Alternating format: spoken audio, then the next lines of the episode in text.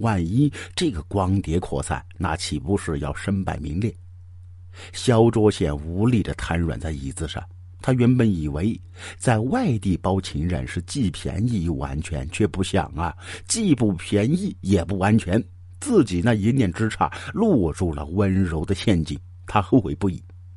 肖卓宪难如着说自己没有能力帮助夏小丹，夏小丹根本不给肖卓宪讨价还价的余地。少骗人了！你是血液科的专家，还是副院长？你的话在医院是一言九鼎。只要你按照我说的办，我分一半的利润给你。夏小丹给肖卓宪指了条明路，让他利用职权，将他指定的注射液列为中风等疾病的常用药。医生每开出一支注射液，夏小丹就给肖卓宪二十五块的提成。等夏小丹赚了两百万之后，就销毁性爱光碟，视名誉地位为生命的肖卓宪被迫接受情人的条件。为了完成任务，肖卓宪开始在医院大力推销那种注射液。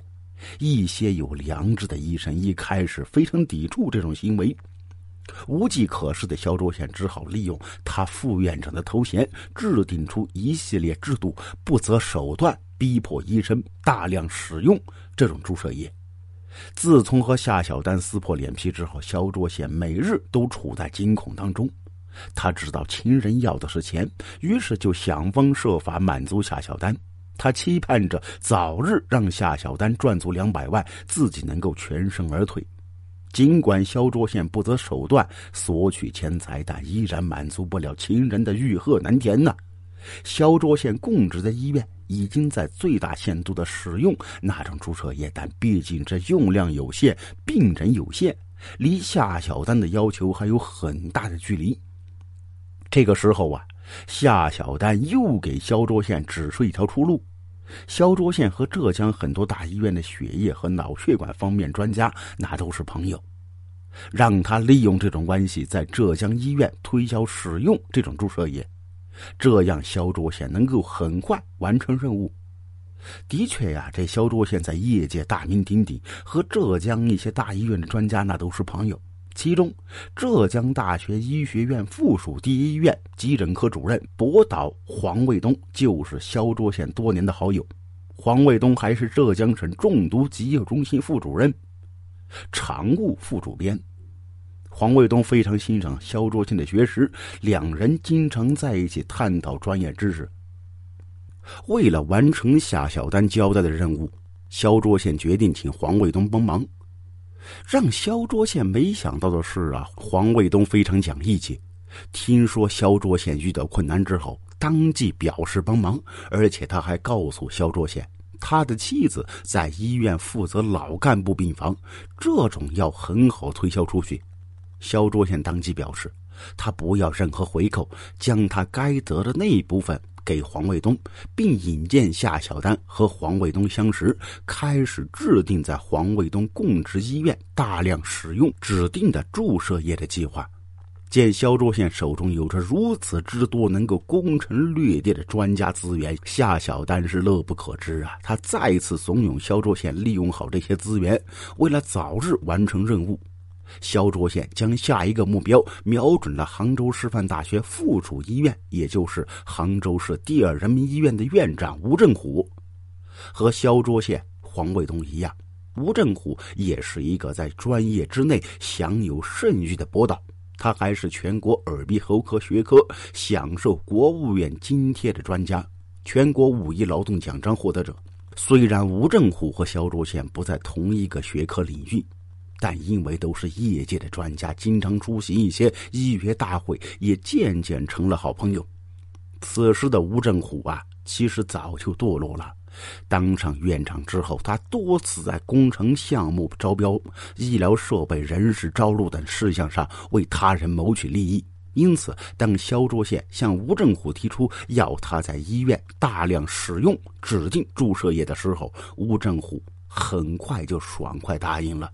有了萧卓贤、黄卫东、吴振虎这些专家大拿的帮助，夏小丹的业绩骤升呢，很快成了公司翘楚，大把大把的提成丰厚了夏小丹的腰包。之后，他呢也开始策划自己今后的生活。夏小丹不想一辈子被人包养，由于萧卓贤大部分时间不在杭州，这就给了夏小丹大量的自由空间。他决定瞒着萧卓贤开始自己的新生活。就在这个时候啊，她的前男友张楚豪找到她，希望恢复关系。你和肖卓宪是不会有结果的，而我能给你婚姻和真爱。当初夏小丹离开男友，本来呢只是权宜之计，两人很快就旧情复燃，并在杭州用卖药赚取的回扣买了一套房子同居。远在北京的肖卓宪很快就知道夏小丹出轨。原来呀，为了防止夏小丹红杏出墙，萧卓宪一直在雇人监视夏小丹。当他得知夏小丹不仅瞒着他偷情，而且还拿着他帮忙捞取的回扣购置爱巢之后，不仅是咬牙切齿啊。然而，萧卓宪却无可奈何，他被夏小丹抓住把柄，已经成了夏小丹任意摆弄的一枚棋子，树欲静而风不止。虽然张楚豪和夏小丹旧情复燃，生活在一块，但是他总觉得自己吃亏呀。肖卓宪霸占他的女友，耿耿于怀的他发誓要让肖卓宪付出惨重代价。他翻箱倒柜，找到夏小丹和肖卓宪翻云覆雨之后的光碟，更是气急败坏。他将夏小丹痛打一顿，还逼迫他交代和哪些人有染。夏小丹向张楚豪发誓。只和萧卓宪有不轨行为，但这一切都是为了钱。为了求得男友谅解，交代巨额回扣来源，夏小丹向张楚豪透露萧卓宪勾结黄卫东、吴振虎这些杭州名医推销注射液、捞取回扣的内幕。张楚豪。将怨气撒在肖卓宪等人身上，并以曝光拿回扣隐私为要挟。张楚豪分别给肖卓宪、黄卫东、吴振虎打去电话，并去信威胁，试图敲诈他们一笔巨款。肖卓宪自然不肯就范，而此时吴振虎已经调任杭州市政协副主席，更是不怕有人威胁他。他们开始商量如何对付张楚豪的敲诈。然而，还没等他们想办法。黄卫东那边却出了问题。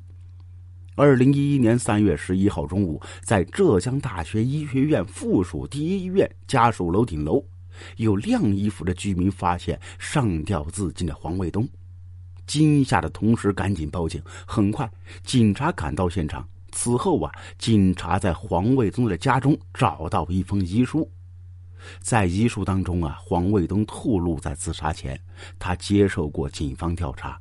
他生前不仅涉嫌收取医药公司提供的学术经费，还直接向一些医药代表索贿几百万。警方推断，黄卫东是因为收受巨额贿赂，被警方调查之后无颜面对未来而畏罪自杀。通过黄卫东遗书里透露出来的信息，杭州警方开始调查发生在黄卫东身上的腐败问题。夏小丹和肖卓宪被警方逮捕之后，他们很快就交代自己的问题。杭州市政协副主席吴正虎的系列问题也因此浮出水面。很快，肖卓宪、吴正虎被逮捕，黄卫东自杀案情也公布。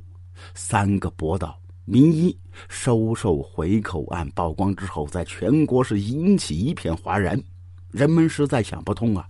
如此声名显赫、位高权重的名医们，为什么为了钱而铤而走险，竟被一个小小的医药代表拉下水？二零一一年八月六号，肖卓显因为受贿一百五十余万，被判处有期徒刑十八年。二零一一年九月六号，杭州市政协原副主席、杭州市第二人民医院院长、博士生导师吴正虎，经利用职务之便。在医药采购、医疗设备等事项上受贿一千六百一十九万，被判处死刑。一代名医因为一时贪念而步步走错，实在是可叹可惜呀。好了，就为您讲述到这儿了。如果喜欢，别忘了关注、订阅，给专辑一个五星好评，谢谢。